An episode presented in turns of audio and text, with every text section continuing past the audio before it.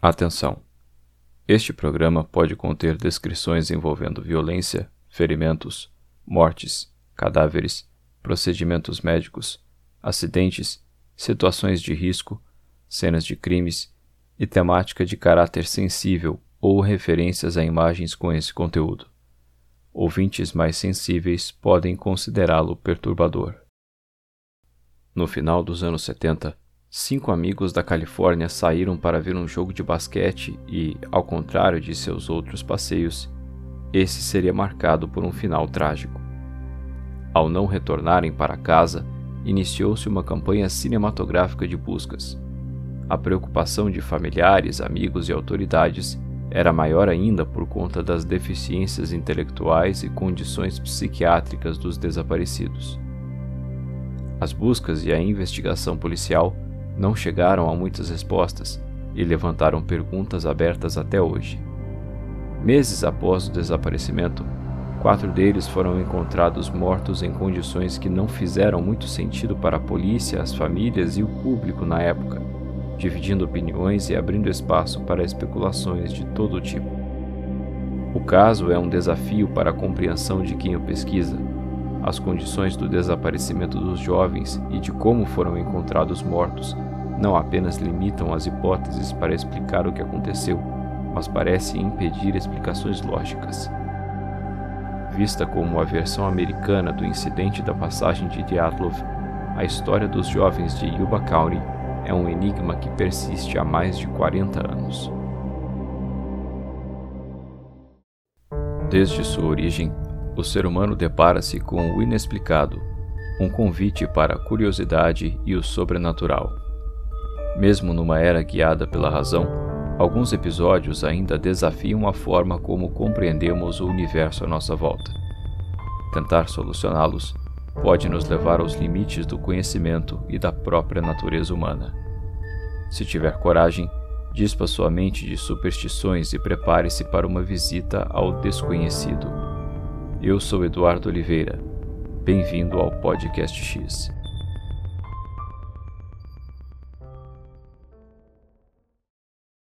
Localizado no norte da Califórnia, ao longo do rio Feather, o condado de Yuba abriga florestas, declives de montanhas e comunidades tranquilas como Yuba City, que no censo de 1980 tinha menos de 19 mil habitantes.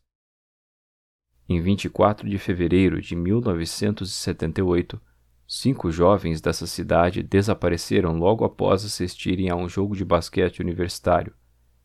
Todos possuíam deficiências intelectuais ou condições psiquiátricas leves. Vários dias depois, foi encontrado o veículo que usavam na noite. O carro fora abandonado em um local remoto na Floresta Nacional de Plumas, numa estrada de terra numa montanha alta longe do caminho de volta a Yuba. O veículo estava em boas condições e poderia ter sido facilmente empurrado para fora da neve. Na época, a polícia não conseguiu entender o motivo do abandono do carro e não encontrou vestígios dos homens. Em junho, Após o derretimento da neve, quatro cadáveres foram encontrados próximos a um acampamento de trailers, usado como abrigo por mochileiros. O local era ainda mais profundo na floresta, a mais de 30 quilômetros do carro. Os corpos foram consumidos por animais, restando apenas ossos de três deles. Presume-se que o quarto teria vivido por cerca de três meses no local. Ele teria morrido de fome no trailer apesar do grande estoque de alimentos e itens para aquecimento. Também havia indícios de que o quinto membro do grupo teria vivido ali por um tempo. Para conhecer o caso, primeiro precisamos conhecer um de seus elementos mais importantes, Gary Mathias. Enquanto estava na Alemanha Ocidental prestando serviço militar no exército americano no início dos anos 70, Gary Dale Mathias nativo de Yuba City, desenvolveu problemas com drogas. Em 73, após um colapso nervoso, ele foi diagnosticado com esquizofrenia, o que causou sua dispensa no serviço militar. Matthias voltou para a casa dos pais em Yuba City e começou o tratamento num hospital psiquiátrico local. O início foi difícil. Ele quase foi preso por agressão duas vezes e teve muitos episódios psicóticos que o levaram a um hospital local de veteranos. Em uma de suas fugas do hospital, ele conseguiu se esgueirar por um cano de esgoto e voltou pegando caronas ainda com a roupa do hospital. Em 75, ele abandonou os estudos na Yuba College e foi para o estado do Oregon morar com a avó. Por telefone, a mãe e o padrasto imploraram para que ele voltasse, mas Matthias desligou o telefone na cara deles. Semanas depois, abriram a porta de casa e encontraram Matthias desgrenhado e encardido. De alguma forma, ele caminhara mais de 860 quilômetros de Portland a Marysville. Ele disse que roubou leite e comeu ração de cachorro para permanecer vivo.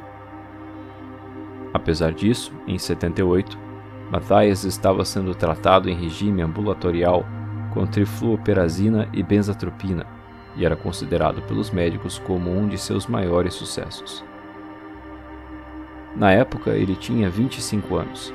Tinha 1,78m de altura, 78 quilos e cabelos e olhos castanhos. Usava óculos com lentes grossas para corrigir sua visão.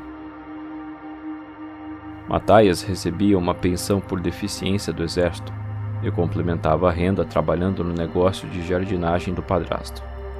Fora do trabalho e da família, ele era amigo íntimo de quatro homens que tinham uma ligeira deficiência intelectual ou que eram informalmente considerados de QI baixo. Eles moravam com os pais em Yuba e nas proximidades de Marysville. Theodore Earl Wire, de 32 anos, 91 quilos, olhos e cabelos castanhos, tinha uma atitude muito positiva. Ele era descrito como se tivesse a mente de uma criança e pouco ou nenhum senso comum. Por exemplo, ele não entendia por que os carros precisavam parar em placas de pare. Segundo o irmão Dallas, chegou a gastar 100 dólares em lápis sem motivo. Uma noite, a casa dos Wire pegou fogo e eles tiveram que arrastá-lo para fora do quarto, porque ele não queria sair da cama para não faltar ao trabalho no dia seguinte. Ele gostava de acenar para as pessoas e ficava pensativo caso elas não acenassem de volta. Ele trabalhou por um tempo como zelador e atendente numa lanchonete, mas saiu do emprego a pedido da família, que achou que sua condição estava causando problemas e ele não era capaz de lidar com a pressão do trabalho. Jack Charles Hewitt, 24 anos, acompanhava Wire, que o protegia e fazia ligações para ele quando precisava. Hewitt era o mais baixo do grupo, com 1,75m e 73 kg. Sua deficiência intelectual era a maior dos cinco. Tinha limitações em sua fala e dificuldade para ler e escrever. Ele era bem dependente da mãe, não gostava de ficar fora de casa por muito tempo, e é dito que seu QI era de 40. Ele curvava um pouco a cabeça e tinha dificuldade para responder em situações sociais. Quando se sentia à vontade, como com seus amigos, ele se alegrava e se dava bem com quem estava ao redor. Wire e Hewitt eram amigos há mais de oito anos. Jack Anton Madruga, 30 anos, formado no ensino médio e veterano do exército, esteve no Vietnã em 68 e foi dispensado após uma avaliação médica. Em novembro de 77, foi demitido de seu emprego de ajudante no Sunset Growers, uma cooperativa local de comércio de frutas. Seu raciocínio era considerado lento e era difícil ele se manter em um emprego. Apesar disso, Madruga não tinha diagnósticos de deficiências intelectuais. Era capaz o bastante para gerir suas próprias finanças e possuir carteira de motorista. Adorava dirigir seu carro um Mercury Montego de 69 branco e turquesa, do qual cuidava com muito carinho. Era descrito como inteligente, sensível e socialmente tímido, e era chamado de Doc pelos amigos. Sabia dançar e gostava de música, programas de comédia e jogos de tabuleiro. William Lee Sterling, 29 anos, cabelos castanhos escuros e olhos azuis, era um amigo próximo de Madruga e muito religioso. Ele passava horas lendo a Bíblia para pacientes de um hospital local. Como Wire, também era descrito como tendo mente infantil. Vez ou outra, Sterling ligava para ele para ler algo curioso que vira no jornal ou algum nome incomum encontrado na lista telefônica. Por vezes, estranhos tiravam vantagem dele. Quando ele lavava pratos na base da Força Aérea de Bill, aviadores o faziam ficar bêbado com frequência para roubar o dinheiro dele. O lazer favorito dos cinco amigos era o esporte. Suas famílias diziam que quando se reuniam, normalmente era para jogar ou assistir a um jogo. Jogavam basquete juntos na equipe Gateway Gators, apoiada por um programa local para pessoas com deficiências intelectuais, o Yuba City Gateway Program, onde se conheceram. Em 25 de fevereiro, sábado, os Gators jogariam num torneio de uma semana patrocinado pelos Jogos Olímpicos Especiais. Os vencedores ganhariam uma semana em Los Angeles com tudo pago. Os cinco tinham se preparado na noite anterior. Alguns arrumaram os uniformes e pediram aos pais para que os acordassem a tempo. Wire, por exemplo, pediu à sua mãe para lavar seus tênis brancos novos e pediu a ela que o acordasse, dizendo que tinha um jogo importante.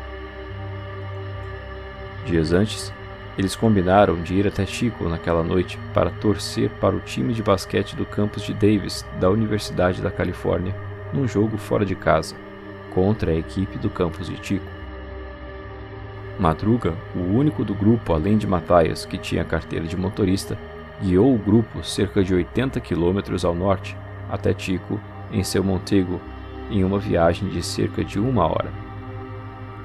Apesar do frio da noite de inverno chegar quase ao ponto de nevar na parte alta do Vale Sacramento, eles vestiam apenas casacos leves.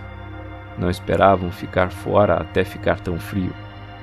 Na saída de casa, a avó de Wire ofereceu um casaco mais quente a ele, mas o jovem recusou. Matthias não levou sua medicação, pois estaria em casa a tempo para tomar a próxima dose. O time de Davis venceu o jogo. O grupo voltou ao carro de madruga e foram até a loja de conveniência Bears, apenas três quarteirões dali.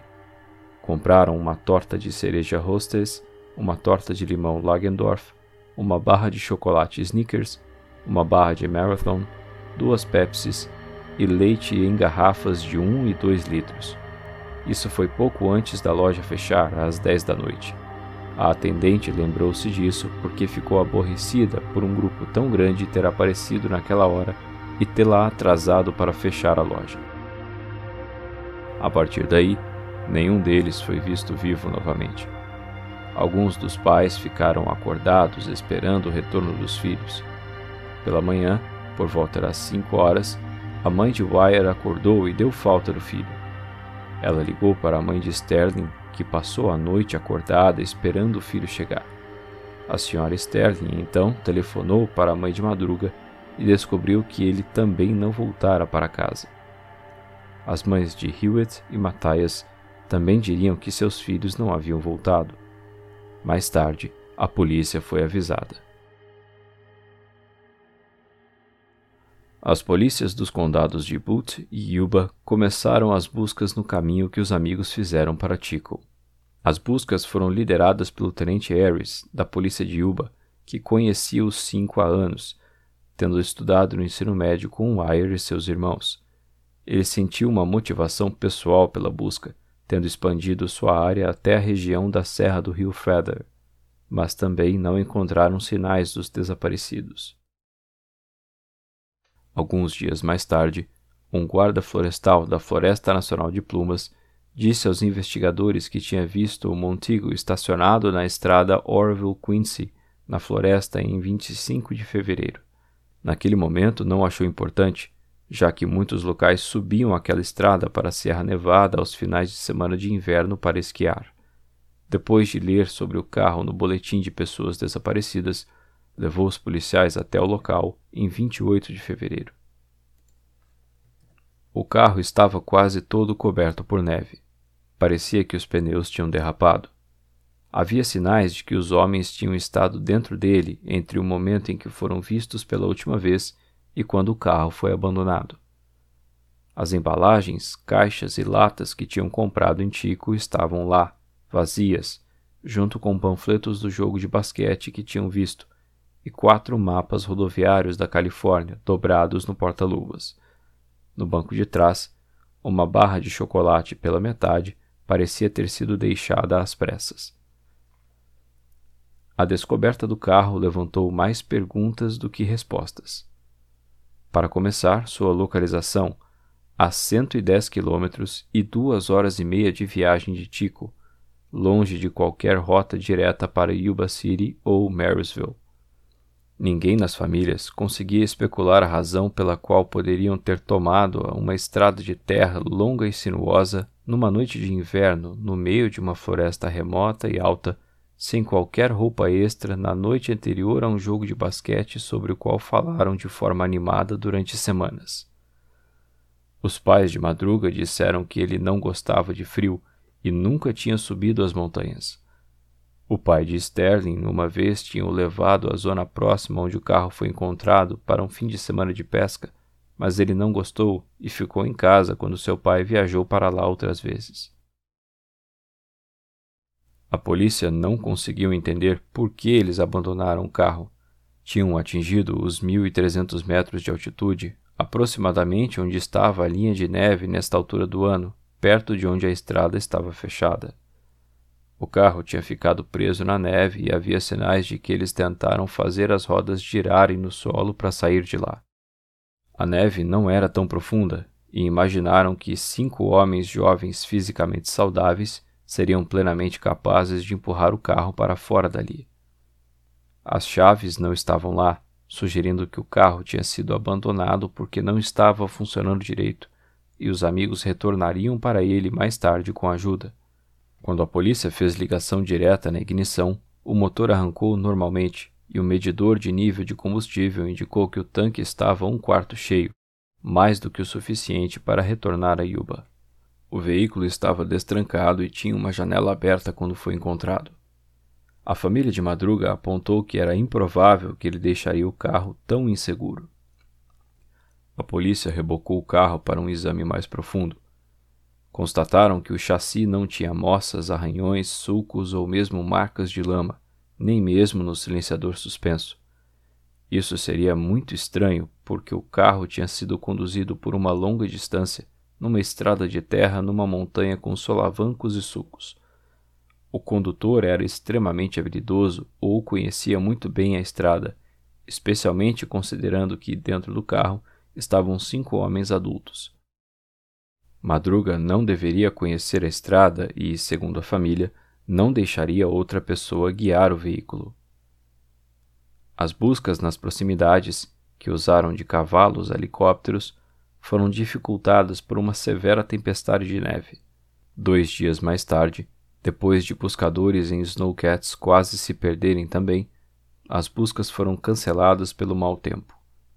Nenhuma pista além do carro foi encontrada. Em resposta à cobertura da mídia local, a polícia recebeu vários relatos de alguns ou todos os homens sendo vistos após deixarem Chico, incluindo relatos de outros locais da Califórnia ou do país. Um deles indicava que tinham sido vistos em Ontário, no Canadá. A maior parte dos relatos foi facilmente descartada, com o tenente Harris perdendo as esperanças. Porém, dois dos relatos chamaram a atenção. Em 2 de junho, Joseph Jones, um homem de 55 anos de Sacramento, disse à polícia que passou a noite de 24 para 25 de fevereiro perto do local onde o Montigo foi encontrado.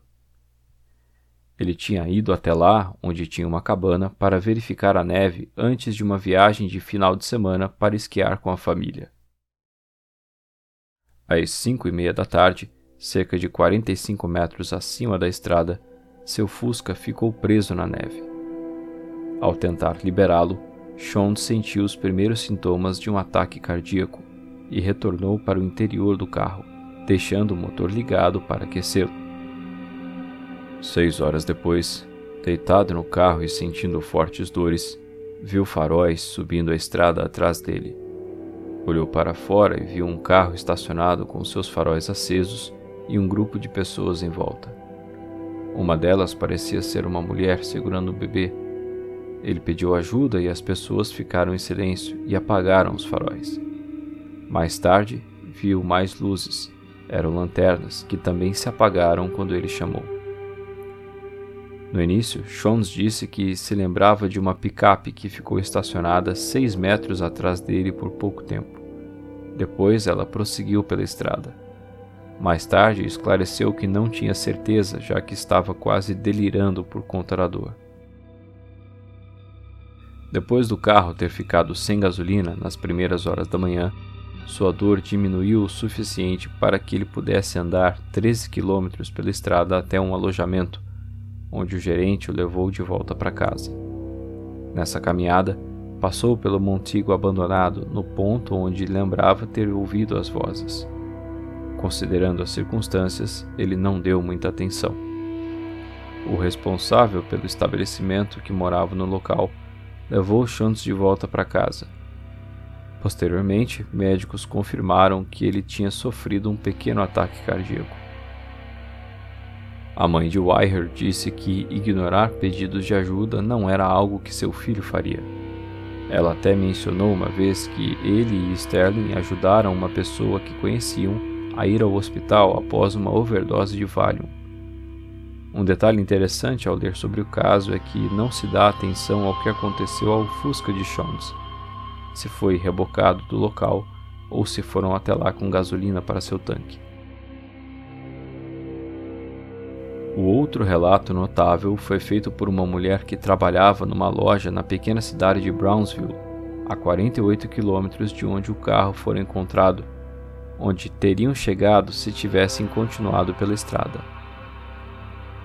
No dia 3 de março, a mulher, que viu panfletos com as fotografias dos cinco homens e o anúncio de uma recompensa de 1.215 dólares, 5 mil dólares em valores de 2021, disse à polícia que quatro deles tinham parado na loja numa caminhonete vermelha dois dias após o desaparecimento. Isso aconteceu no dia 25 de fevereiro, por volta das duas da tarde. A mulher disse ter percebido imediatamente que os homens não eram da área por causa de seus olhos grandes e expressões faciais. Dois deles, que ela identificou como Hewitt e Sterling, ficaram numa cabine telefônica fora da loja por cerca de 15 minutos, enquanto os outros dois entraram. A polícia disse que ela era uma testemunha crível e eles a levaram a sério. O proprietário da loja corroborou a história e disse aos investigadores que os homens que ele acreditava serem Wire e Hewitt entraram e compraram burritos, leite achocolatado e refrigerantes. O irmão de Wire disse ao Los Angeles Times que dirigir para Brownsville num carro diferente, ignorando o jogo de basquete, parecia completamente fora do normal para eles, mas que a descrição do proprietário sobre o comportamento dos dois parecia consistente, uma vez que Wire comia qualquer coisa que pudesse pôr as mãos, e era frequentemente acompanhado por Hewitt mais do que qualquer um dos outros. O irmão de Hewitt disse que Jack odiava usar telefones a ponto de atender as chamadas de Jack sempre que recebia alguma dos outros amigos.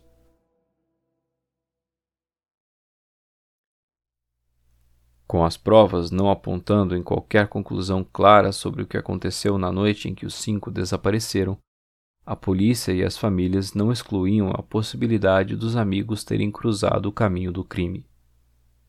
Isso mudou com a descoberta de quatro corpos. Em 4 de junho, com a maior parte da neve nos locais altos derretida, um grupo de motociclistas dirigiu-se a um trailer mantido pelo Serviço Florestal num parque de camping perto da estrada a cerca de 31 quilômetros de onde tinha sido encontrado o Montigo. Os trailers serviam para apoiar as atividades do serviço florestal, como combate a incêndios e busca e salvamento, além de poderem ser usados por pessoas que se perdessem pela floresta. Ao se aproximarem, os motociclistas foram tomados pelo cheiro do que acharam ser um animal morto perto dali. A janela da frente do trailer estava quebrada. Ao entrarem no trailer, a fonte do forte odor revelou-se como um cadáver em decomposição no interior. Mais tarde, ao puxar o lençol sobre a cabeça do corpo, a polícia descobriria que aquele era Ted Wire. Os buscadores voltaram a Plumas, seguindo o caminho entre o trailer e o local do montigo. No dia seguinte, encontraram restos do que foram posteriormente identificados como de Jack Madruga e Bill Sterling em lados opostos da estrada, a 18,3 quilômetros de onde o carro estava. O corpo de Madruga tinha sido parcialmente consumido por animais necrófagos. Ele fora arrastado cerca de 3 metros para um riacho. Deitado com o rosto virado para cima, a maior parte da carne de seu braço direito não estava presente e sua mão direita estava fechada sobre o relógio do qual ele gostava. Sem os olhos e dois dedos, ele ainda estava com as chaves do carro no bolso das calças. De Sterling sobraram apenas os ossos, espalhados por cerca de 15 metros. Foram encontrados vestígios de suas roupas na área. As autópsias mostraram que ambos morreram de hipotermia. A polícia pensou que um deles poderia ter cedido ao sono sentido nos últimos estágios da hipotermia enquanto o outro ficou ao seu lado, até morrer da mesma forma. Seria um triste apagar de luzes em meio ao frio e à solidão da floresta. Em Yuba City, a notícia de que três corpos foram encontrados teve um efeito devastador, levando absoluto desespero às famílias e amigos dos jovens, destruindo a esperança de tê-los de volta. Dois dias depois, o pai de Jack Hewitt, determinado a encontrar o filho, participava das buscas, contra a orientação do tenente Harris. Vasculhando uma área cerca de 3.200 metros a nordeste do trailer, ele viu uma jaqueta sob um arbusto de manzanita. Ao puxar a jaqueta, a espinha dorsal de seu filho caiu. Os sapatos e as calças jeans nas proximidades ajudaram a identificar o corpo. No dia seguinte, descendo a partir do arbusto, um xerife adjunto encontrou um crânio a cerca de 90 metros de distância. Registros dentários do dentista da família confirmaram que aqueles eram os restos mortais de Hewitt. Sua morte também foi atribuída à hipotermia. Numa área cerca de 400 metros a noroeste do trailer, foram encontrados três cobertores de lã do serviço florestal e uma lanterna enferrujada junto à estrada. Sua chave estava na posição desligada. Não foi possível determinar há quanto tempo aqueles objetos estavam ali. Uma vez que Matthias presumivelmente não tinha tomado seus medicamentos, foram distribuídas fotografias dele a instituições psiquiátricas por toda a Califórnia. Contudo, nunca foi encontrado qualquer vestígio dele. Se ainda estivesse vivo, certamente estaria em péssimas condições físicas e mentais. Até hoje, Gary Mathias não foi encontrado.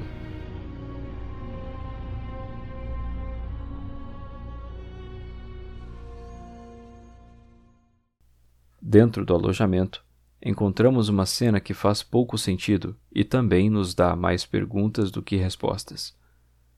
O corpo de Wire estava sobre uma cama coberto com oito lençóis enrolados à sua volta. A cabeça estava coberta, mas os pés não. A autópsia mostrou que ele tinha morrido por uma combinação de fome e hipotermia. Wire tinha perdido quase metade de seus 91 quilos o crescimento de sua barba sugeria que tinha vivido até 13 semanas a partir da última vez que tinha se barbeado, tendo morrido de fome, frio e edema pulmonar antes do derretimento do gelo do inverno. Seus pés estavam queimados de frio, quase gangrenados. Os dedos das mãos também estavam a ponto de quase gangrenar. Vestia uma camisa de veludo listrada e calças leves verdes. Numa mesa junto à cama estavam alguns objetos pessoais de Wire, incluindo sua carteira com dinheiro, um anel de níquel com um TED gravado e um colar de ouro que ele também usava. Também sobre a mesa havia uma vela parcialmente derretida e um relógio de ouro Waltham sem o cristal, que as famílias diziam não ser de nenhum dos cinco. Ele vestia uma camisa de veludo, calças leves, mas seus sapatos de couro não foram encontrados. O mais intrigante para os investigadores era como o Wire tinha passado seus últimos dias. A lareira do trailer não foi acesa, apesar de um grande estoque de fósforos e livros em brochura para usar como lenha.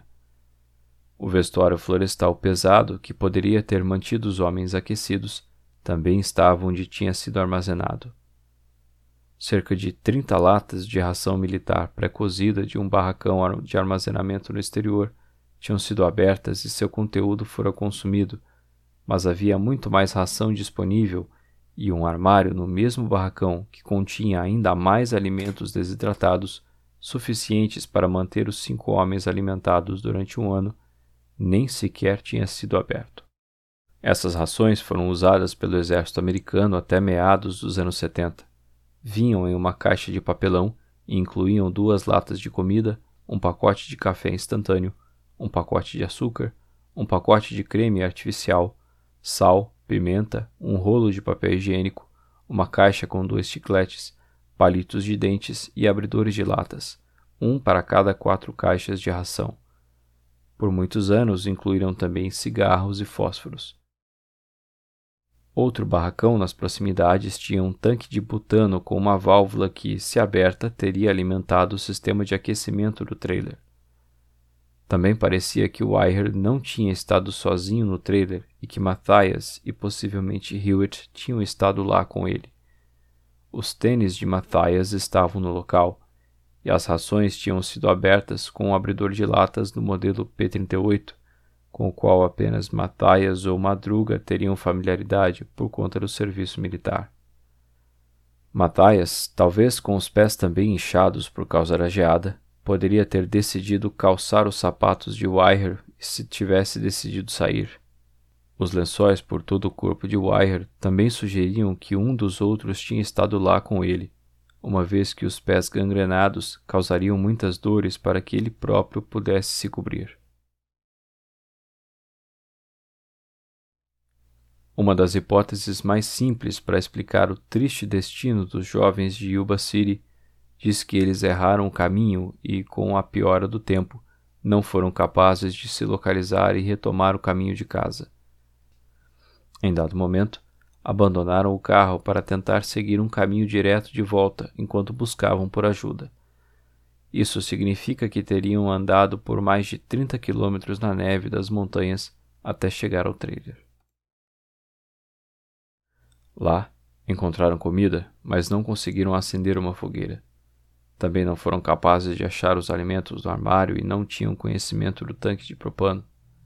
Com o Wire acamado, Hewitt, Sterling e Madruga saíram para buscar ajuda. Eles pereceriam na floresta enquanto Matthias cuidava do amigo. Até o momento em que o próprio Matthias pode ter decidido sair do trailer. Mesmo sabendo que quatro dos cinco homens tinham morrido em Sierra, os investigadores ainda não conseguiam explicar exatamente como. Não havia qualquer explicação para a presença dos homens, embora soubessem que Matthias tinha amigos na pequena cidade de Forbestown. A polícia achava ser possível que, numa tentativa de visitar esses amigos na volta para casa, os homens pudessem ter feito uma curva errada perto de Oroville, que os colocou na estrada da montanha. Por qualquer razão, os homens abandonaram o carro. Em vez de voltarem pela estrada, onde tinham passado o alojamento para onde Shondes mais tarde regressou, continuaram ao longo da direção para onde iam originalmente. Um movimento intencional como esse não é consistente com os padrões circulares percorridos por quem realmente acha que está perdido. Então, acreditavam que eles teriam tentado prosseguir. No dia anterior ao desaparecimento dos homens, um snowcat do serviço florestal passou por aquela estrada naquela direção para limpar a neve da cobertura do trailer e impedir que cedesse. Era possível, acreditava a polícia, que o grupo tivesse decidido seguir a trilha do snowcat através de caminhos com 1,20m a 1 metro de altura, para onde quer que o conduzissem, na crença de que o abrigo não estivesse muito longe. Muito provavelmente, Madruga e Sterling morreram de hipotermia pela metade da longa caminhada até o trailer. Presume-se que, uma vez encontrado o trailer, os outros três quebraram a janela para entrar. Já que estava trancado, podem ter achado que era propriedade privada e temido ser presos por roubo se usassem qualquer outra coisa que encontrassem lá. Depois da morte de Wire, ou depois de os outros pensarem que ele tinha morrido, podem ter decidido tentar voltar à civilização por diferentes formas, perecendo durante a tentativa. Pelos relatos de familiares e conhecidos, os cinco amigos nem pensariam em quebrar alguma regra. Além disso, suas deficiências e condições psiquiátricas os impediriam de fazê-lo. Por esses aspectos, podemos imaginar que não tinham tanta liberdade quanto homens de mesma idade sem tais condições. Será que, em um momento sozinhos, teriam decidido visitar os amigos de Matthias em Forbestown sem avisar ninguém? Uma curva errada no caminho teria os levado para as montanhas, onde o carro atolou. Em dado momento, ficou claro que estavam perdidos com o combustível sendo consumido, deveriam estar procurando por alguém para pedir informações e encontraram um carro parado na estrada. Vendo o carro, podem ter achado que haveria uma casa próxima. Talvez não tenham percebido que alguém dentro do carro precisava de ajuda. O homem, alucinando de dor, interpretou que havia uma mulher com uma criança no colo no grupo. Alguns podem ter preferido voltar a se aprofundar na floresta, especialmente quando não encontraram ninguém para ajudar ou abrigo para passar a noite. Matthias, sem sua medicação, pode ter começado a agir de forma conflitante com seus amigos, assustando os outros membros do grupo. Madruga pode ter acabado liderando Hewitt e Sterling, que seriam os menos capazes, de volta para o carro. Considerando a possibilidade de conflito, Vale mencionar que Matthias tinha a melhor forma física e Madruga não ficaria atrás. Ambos passaram pelo exército e tiveram trabalhos braçais. Matthias era jardineiro e Madruga tinha trabalhado numa fábrica. É possível que Wyher e Matthias tenham encontrado o trailer, mas Wyher já estava bem debilitado. Matthias tirou os calçados dele, que eram melhores que os seus, comeu, alimentou Wyher e saiu para buscar ajuda, mas nunca voltou. Nesse cenário, Wire morreu dias depois. Uma hipótese compartilhada na internet em 2021 baseia-se em alguns detalhes pouco compartilhados e na ideia de que a melhor explicação é a mais simples. Em Quincy, na Estrada Estadual 70, encontramos muito próximos um do outro a sede da Floresta Nacional de Plumas e um escritório de patrulha rodoviária da Califórnia. Vindo de Tico, acharam que algo deveria ser reportado à polícia rodoviária. Foram até o posto de Orville, também próximo à rodovia 70, que funciona 24 horas por dia, mas com pessoal reduzido à noite e sem serviço de atendimento a partir das 5 da tarde. Achando que não havia ninguém no local, Encontraram a localização do posto de Quincy e decidiram ir até lá na esperança de encontrar alguém. Entraram na estrada Orville-Quincy achando que era uma viagem curta e simples, mas o carro ficou preso na neve. Em sua condição debilitada, Jones ouviu um barulho de pneu patinando na neve. Achou ser outra coisa. Saiu do Fusca e pediu ajuda. Ouvindo o chamado, os jovens de Yuba fizeram silêncio, desligaram o motor e os faróis para ouvir melhor e ver luzes na floresta com mais facilidade. Podem até ter desligado os faróis para economizar bateria com o motor desligado. Depois pegaram lanternas e foram na direção do som que ouviram. Talvez tenham dividido o grupo, com alguns ficando no carro, tentando tirá-lo dali. A hipótese também se baseia na pouca confiabilidade do Montigo nas condições em que estava. No frio da floresta cheia de neve, o motor do carro não funcionaria adequadamente. Ar frio, motor quente, peças se contraindo e expandindo, talvez os contatos elétricos tenham saído um pouco do lugar. Quando a polícia encontrou o carro, não estava tão frio e esses problemas não aconteceram. Sem saber a distância até Quincy, decidiram prosseguir a pé na montanha com neve. Apesar das dificuldades, cada passo dado em uma direção era um passo que dariam de volta se decidissem retornar. Então, estavam determinados a ir em frente. Doze horas depois, aproximadamente, chegaram ao trailer. Um deles estava com os pés queimados de frio. Lá atrás encontraram um homem tendo um ataque cardíaco e queriam ajudá-lo também. Precisavam de ajuda urgentemente e quebraram uma janela do trailer. A estrada tinha muita neve e não conseguiram ir a lugar algum. Madruga e Sterling decidiram retornar. Se tiverem saído próximo ao meio-dia, já estaria escuro quando chegaram ao local onde foram encontrados.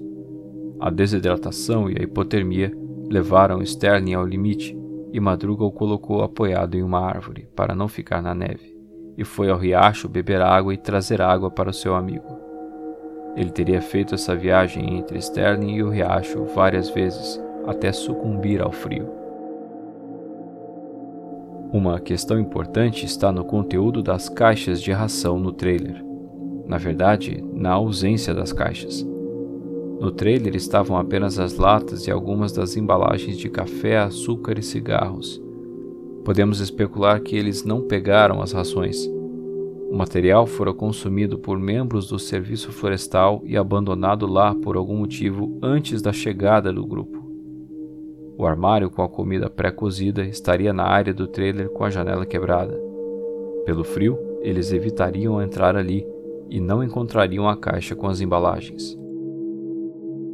Não tentaram fazer uma fogueira porque acharam que fogo dentro do trailer não era uma boa ideia, e fora dele foi impossível por conta da neve. Quanto aos calçados, foram trocados simplesmente porque os sapatos de Wire eram mais confortáveis para andar na neve e ele não sairia dali por causa dos pés machucados. Matthias teria levado cobertores para se proteger do frio ao sair do trailer. Por algum motivo, talvez ligado à esquizofrenia, eles foram abandonados não muito longe dali. Não é tão difícil entender a história nessa hipótese, mas é apenas uma hipótese.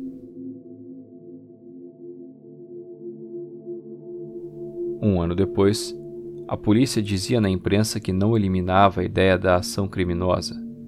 Melba Madruga, mãe de Jack, disse ao Washington Post que acreditava que alguma força fez o grupo se perder. Sabemos muito bem que alguém os fez fazer isso. Não conseguimos imaginar alguém tirando vantagem desses cinco homens, mas sabemos que deve ser isso. Ao Los Angeles Times, ela disse que era impossível para ela acreditar que Madruga levaria seu carro, do qual ele cuidava muito bem, para um local onde ele pudesse ser danificado, muito menos abandoná-lo daquela forma. Tenho certeza de que ele nunca subiu lá por conta própria. Ele foi ameaçado ou enganado. Em 2007, um post de blog supostamente feito pela cunhada de Wire especulou que os amigos podem ter visto algo acontecendo no jogo de basquete que fez com que alguém os seguisse. Eles viram algo acontecendo no estacionamento. Eles viram e nem mesmo perceberam que viram. Eles teriam visto uma discussão entre uma mulher e um grupo de homens no jogo e ido ajudá-la. Isso levou a um contato hostil com outro grupo. Segundo o post, Matthias teria sido jogado de uma ponte e morrido na queda. Os amigos, em pânico, fugiram para se salvar, subindo a montanha e se perdendo. Essas informações não estavam disponíveis na época, assim como o relato de que cartuchos de munição teriam sido encontrados no acesso da estrada da montanha. Teria alguém atirado neles enquanto fugiam? Mas se estavam fugindo, por que pararam para comprar comida? Se houve uma perseguição, ela deve ter começado depois disso, mas essa possibilidade também traz mais dúvidas do que explicações. A polícia nunca encontrou evidências de uma perseguição, mas parecia claro que eles estavam determinados a prosseguir. Três semanas após o desaparecimento, Debbie Lynn Rees, moradora de Yuba, recebeu telefonemas anônimos misteriosos. Ao atender pela primeira vez, uma voz masculina fria disse: E desligou. No dia seguinte, outra ligação. Dessa vez o homem estava alarmado. Preciso de ajuda porque machuquei muito aqueles caras. Debbie perguntou: Quem você machucou? E ele respondeu: Não se faça de burra. E desligou. Em outro dia, mais uma ligação. Aqueles cinco caras estão todos mortos. Estão todos mortos? Ela perguntou. Estão todos mortos.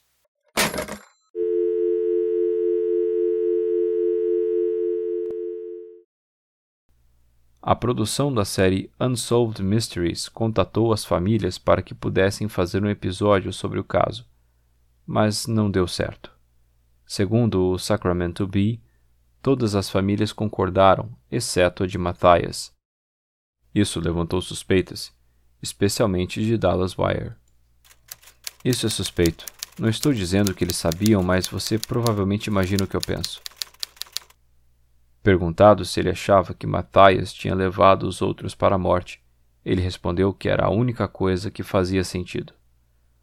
O Sacramento Bee contatou a família de Matthias para comentar, mas se recusaram a falar ou não foram encontrados pelo periódico. Jack Beecham, subxerife na época do desaparecimento, também suspeitava de Matthias.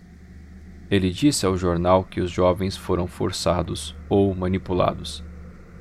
E como Matthias entra nisso? Talvez ele não tivesse nada a ver com isso. Nunca saberemos, mas acho que ele teve. Sei que os pais na época nos disseram, disseram a mim pessoalmente, que tinham profundas preocupações sobre Gary estar envolvido nisso. Não tinham papas na língua ao me contar isso. Os outros quatro estavam sempre juntos Iam a muitos lugares juntos, sempre juntos, e ele tinha um tipo de personalidade diferente. Ele não se misturava aos outros, segundo os pais. Mesmo os arquivos do caso parecem sugerir algo sobre Matthias, mencionando que, tipicamente, seria ele a liderar e sugerir lugares para ir e coisas para fazer. Até o técnico de basquete dos jovens disse que achava que Matthias poderia dar um piti a qualquer hora. Até hoje, há quem questione sua entrada no Gateway Program, já que não possuía deficiências intelectuais. Segundo uma amiga de longa data de Matthias, chamada Janet, ele tinha uma previsão sobre seu próprio futuro. Ele dizia várias vezes que tinha um sonho no qual ele e outras pessoas desapareciam Janet disse que Matthias era uma pessoa muito violenta, machucou seriamente vários homens e odiava mulheres. Será que Matthias foi responsável pelo destino de seus amigos?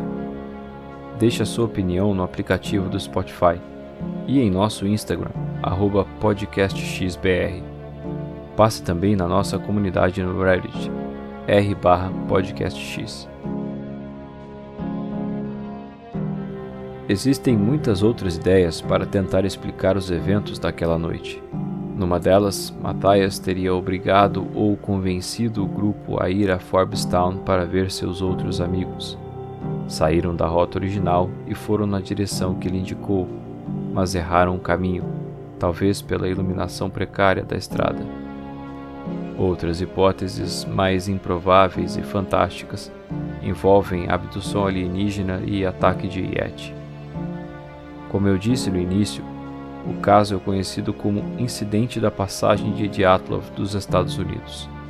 Ambos ocorreram em fevereiro e envolvem um grupo de jovens deixando o local seguro em meio à neve.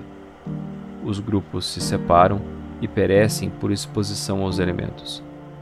Como consequência, autoridades, familiares e público passam décadas tentando entender o motivo. As condições intelectuais dos jovens de Yuba County tornam o caso especialmente assustador. Alguns tinham mentes comparadas à de crianças, com a inocência e a inexperiência que as acompanha. Tentar imaginar a sensação das famílias na época e até hoje, considerando a falta de explicações, é de partir o coração. Após mais de 40 anos, há mais perguntas do que respostas. Por que saíram da rota naquela noite?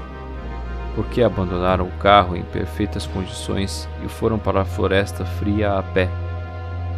Por que ignoraram o homem pedindo ajuda enquanto tinham um ataque cardíaco? Quem era a mulher e a criança que estavam com eles? Os relatos desse homem delirando de dor são confiáveis? Eles encontraram o trailer sozinhos ou alguém os levou até lá? Por que estavam tão distantes quando foram encontrados? Por que Wire foi deixado no trailer? E por que morreu de fome com tanta comida disponível? Por que não usaram o aquecimento do trailer ou cobriram a janela quebrada? Será que as condições intelectuais e psiquiátricas dos jovens os impediram de tomar decisões que poderiam ter salvado suas vidas? Ou será que estavam sob ameaça de alguém durante esse tempo? E o que aconteceu com Gary Mathias? Na época, o subxerife Beecham disse a repórteres que o caso era bizarro demais. Até hoje, não há evidências que o contradigam.